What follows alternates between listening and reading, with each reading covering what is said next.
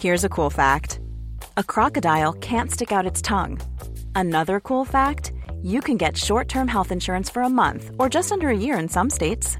United Healthcare short term insurance plans are designed for people who are between jobs, coming off their parents' plan, or turning a side hustle into a full time gig.